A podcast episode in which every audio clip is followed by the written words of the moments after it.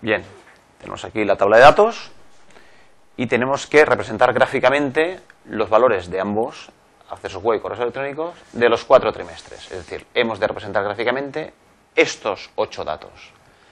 Bien, hay que recordar aquí que los datos en un gráfico siempre han de ser homogéneos. No podemos representar los trimestres y el total, puesto que el gráfico no quedaría homogéneo, no quedaría conforme. Bien, hemos de seleccionar estos datos del mismo modo que los rótulos que, hacen, que se refiere a cada uno de ellos y el, los tipos de datos que estamos tratando. Este es el rango completo que tenemos que seleccionar para llamar al asistente de gráficos.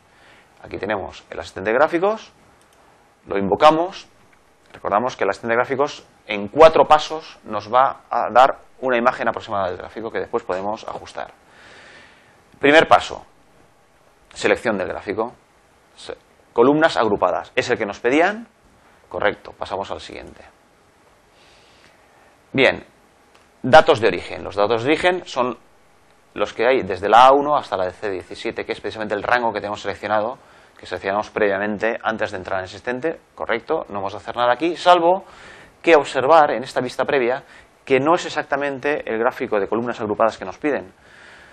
Puesto que las columnas agrupadas podemos hacer el agrupamiento en dos, en dos sentidos. ¿Veis? Aquí tenemos cuatro grupos de dos datos, mientras que en el ejercicio nos pedían dos grupos de cuatro datos. Esto es porque por defecto el Excel considera que las series están en columnas. Bien, no hay más que conmutar, decirle que coja los datos por filas, la serie de datos es una fila, y automáticamente nos pasa a agrupar eh, cuatro, eh, dos grupos de cuatro, de cuatro valores. Bien, pasamos al siguiente. Y aquí tenemos ya que darle pues, unos datos, pues cómo vamos a formatear el gráfico. El título del gráfico, accesos trimestrales, trimestrales o algo así era, no recordamos muy bien, no nos importa. En, las eje, en el eje de categorías no hay que poner nada, no nos pedían nada en el ejercicio, es suficientemente explicativo ya el rótulo de las categorías. Y en el eje de valores, número de accesos o algo así era. No nos importa el detalle, nos importa dónde ponerlo. Bien, tenemos aquí diversas solapas en el cual vamos viendo las diferentes eh, los diferentes valores que nos toma por defecto. Vemos, por ejemplo, que aquí tenemos líneas de división en el eje de valores son estas aquí horizontales, sin embargo no tenemos una línea de división vertical que en el ejemplo nos la pedían. Pues ponemos línea de división principal, y aquí la vemos, entre los dos conjuntos de columnas, una línea de división. La leyenda, que aquí nos la muestra por defecto, a la derecha, recordamos que no nos pedían leyenda, con lo cual no mostramos la leyenda. En rótulos de datos, aquí era muy interesante esta utilidad en la cual introducimos el valor de cada uno de los datos, en este caso por defecto nos lo pone encima, después veremos cómo cambiarlo, cada una de las columnas representa un dato que lo ponemos numéricamente junto a ella. Finalmente, tabla de datos nos dice que sí que la mostremos, nos aparece por debajo la tabla de los datos concretos.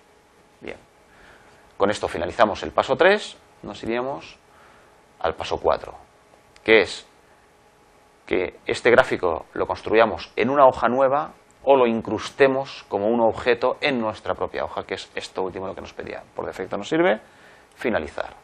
Y aquí tenemos el gráfico.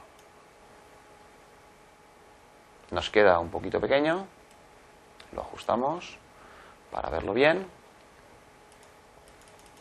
Bien, aquí tenemos varias cosas a realizar. Por ejemplo, por ejemplo, este eje podemos ir seleccionando los diferentes elementos pues para, para eh, darle el formato que queremos. Por ejemplo, aquí recordamos que en este eje, por ejemplo,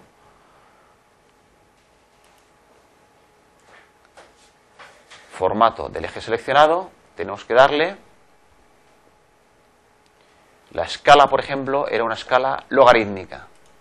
¿De acuerdo? Aceptamos y vemos efectivamente 1, 10, 100, 1000, 10.000. Era lo que nos. Así los dos conjuntos de datos resultan comparables. Bien, ¿qué más? Este, estos datos, los datos, eh, los rótulos que corresponden a los datos, recordad que estaban en el interior. Seleccionamos uno de ellos, vamos a ver, formato, los rótulos seleccionados, el número, recordamos que era número con separador de miles, y además tenemos que alinearlo en el centro del rango de datos, por ejemplo. A ver cómo nos quedaría. Bien, lo tenemos casi. Además, tenemos que dar, hacerlo un poquito más pequeño e inclinarlo. Volvemos otra vez al formato del rótulo de datos. Lo inclinamos 45 grados. Y en la fuente, por ejemplo, 16, demasiado grande, le damos, por ejemplo, 8. A ver qué tal. Bueno, bastante mejor. Bien, este mismo es lo que tenemos que hacer. Repetimos, para este rango de datos, formato del rótulo de datos, 8, número con separador de miles, alineación, 45 grados, en el centro. Aceptar. Bien, ya lo tenemos. Formato, rótulo de datos, alineación 45 en el centro, número con separador de miles, fuente de 8, aceptar. Bien. Y finalmente este último.